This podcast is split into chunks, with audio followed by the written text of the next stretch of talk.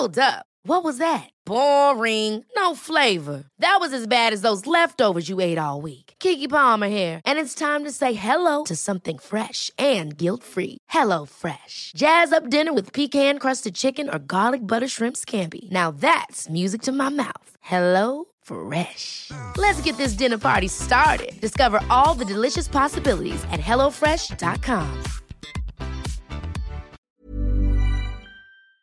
Lila B, de especialista en temas internacionales, allá en Washington. Querida Lila, muy buenas tardes, ¿cómo te va? Mi estimado Javier, como siempre, un gusto saludarte y estar en tu programa. Muchas gracias por la invitación. ¿Cómo has estado? Ya están cambiando el clima ya en... Tienes una mejor perspectiva de los árboles en Washington, ¿verdad? Ay, mi Javier, ya parece verano, aquí está delicioso, 31 grados, entonces esto ya parece que va a ser un verano pues muy muy fuerte, pero ya muy contenta de que el frío se fue. Bueno, ya este ya se alcanza a ver el río y los lagos como dicen. Oye, a ver, este ¿es el mejor interlocutor que podía tener México Kamala Harris para el tema migrante? Mira, yo creo que la designación de Kamala Harris viene con un costo político muy alto. Es la primera tarea que tiene en cuanto a política exterior. Sí tiene experiencia cuando estuvo como fiscal del Distrito de San Francisco, luego procuradora eh, de, California y luego como senadora eh, dos años eh, en Estados Unidos, pero en realidad es la primera, el primer tema que va a tener que abordar y es un tema sumamente complicado en donde administraciones presidenciales pasadas han tratado de solucionar los, los problemas estructurales del Triángulo Norte, es decir, El Salvador, Guatemala y Honduras, y tratar de cooperar con México para frenar el flujo migratorio.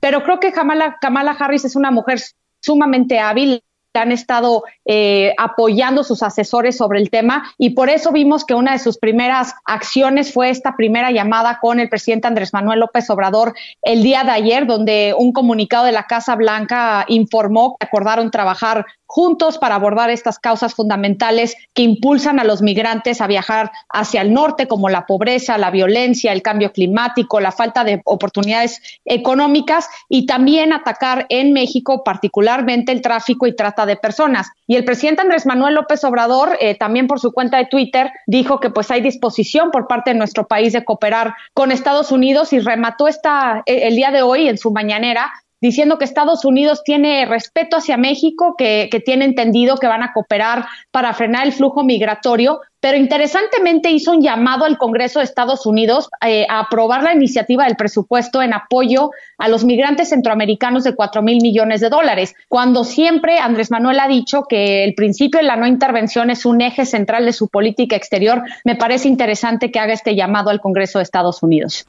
Eso quiere decir que van a tener aquellos que, que meterse, no lo digo peyorativamente, Lila.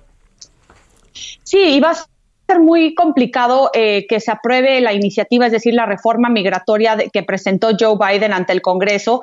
Eh, en el Senado requieren los demócratas al menos 10 senadores republicanos para que se apruebe. Y tomando en cuenta que esta crisis migratoria, que tan solo en el mes de, de marzo más de 170 mil migrantes trataron de cruzar la frontera entre México y Estados Unidos, actualmente hay más de 19 mil menores no acompañados bajo la protección de autoridades estadounidenses. Y aunque, aunque Joe Biden y la Casa Blanca sí sigue expulsando a migrantes bajo el título 42 que implementó Trump en marzo del 2020, donde pueden eh, deportar a migrantes eh, por el tema de la pandemia pues en realidad los, republicanos están aprovechando de este momento para decir que los demócratas han impuesto una política migratoria de fronteras abiertas para tratar de arrebatarle la mayoría a los demócratas en las elecciones intermedias del próximo año y creo que va a ser muy complicado que aprueben esta iniciativa. A ver, Lila, otro asunto.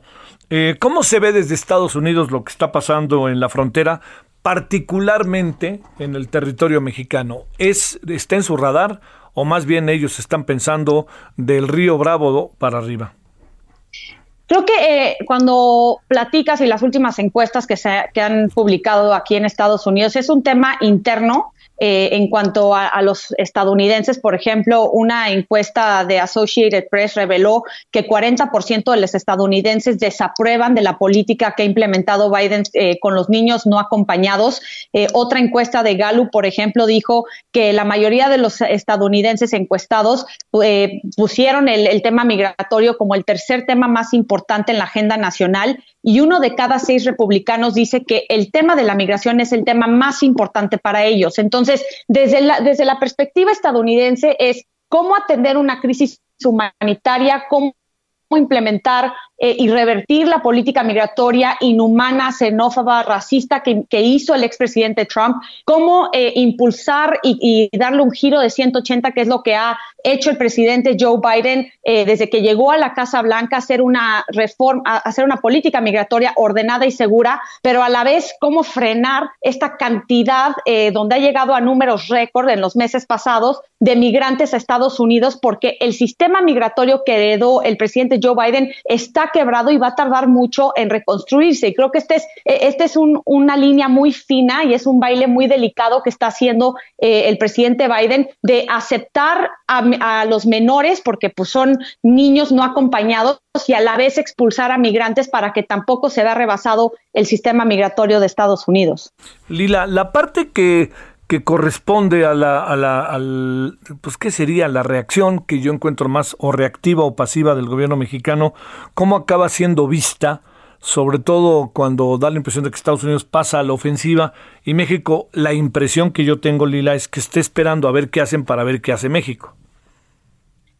Y es que así ha sido desde que llegó Andrés Manuel López Obrador a Palacio Nacional. No hay una política exterior. El que, hay, el que él diga que hay la mejor política exterior es la interior es no tener una política exterior. Los principios son principios, no es una estrategia. Entonces, lo único que hace eh, México es hacer un, constante eh, manejo de crisis ante las eh, demandas unilaterales que llegan de Estados Unidos, siendo que hemos visto una y otra vez. Ahora, me parece que es interesante que a diferencia de cuando estaba Trump, yo creo que Andrés Manuel, por la relación que tenía con el expresidente, eh, que era una amistad ahí un poco perversa, eh, y, por ejemplo, cuando le hizo la, amenaza de que iban a imponer aranceles a todas las importaciones mexicanas, el presidente Andrés Manuel López Obrador no solo aceptó el permanece en México, que dejó a más de 70 mil migrantes en territorio nacional, pero desplegó a más de 15 mil elementos de la Guardia Nacional a las, a las dos fronteras de México.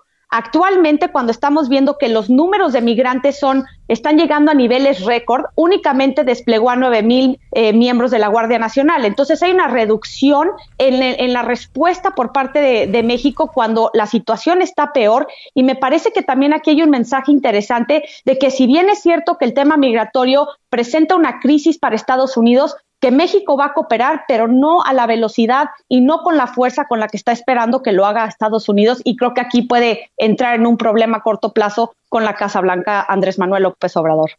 Bueno, este se ve venir, ¿no? Lila, no quiero ser pesimista, pero se ve venir, ¿no? Se ve venir y, creo que el tema migratorio era uno de los temas que yo pensaba que podían cooperar de la mano eh, Andrés Manuel López Obrador y Biden, pero creo que eh, la falta de reacción por parte de México pues no, no, no manda una muy buena señal a Estados Unidos y esto acompañado a las demandas, a las quejas y las violaciones de las disposiciones de, del nuevo TEMEC, el temas de seguridad, eh, temas de comercio, temas ambientales, violaciones de derechos laborales, exigencias sobre la violación de derechos humanos. Yo creo que van a venir una variedad de temas en la relación bilateral y pues ahora se suma el tema migratorio si México no empieza a responder de una manera más rápida en el corto plazo. Querida Lila, como siempre, muchas gracias que estuviste por acá. Al contrario, Javier, siempre es un honor estar en tu programa. El gusto es mío. Gracias, Lila Bed, especialista en temas internacionales. Ever catch yourself eating the same flavorless dinner three days in a row? Dreaming of something better? Well, HelloFresh is your guilt-free dream come true, baby. It's me, Kiki Palmer.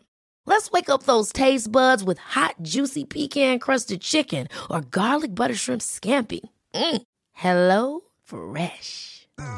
Stop dreaming of all the delicious possibilities and dig in at HelloFresh.com. Let's get this dinner party started.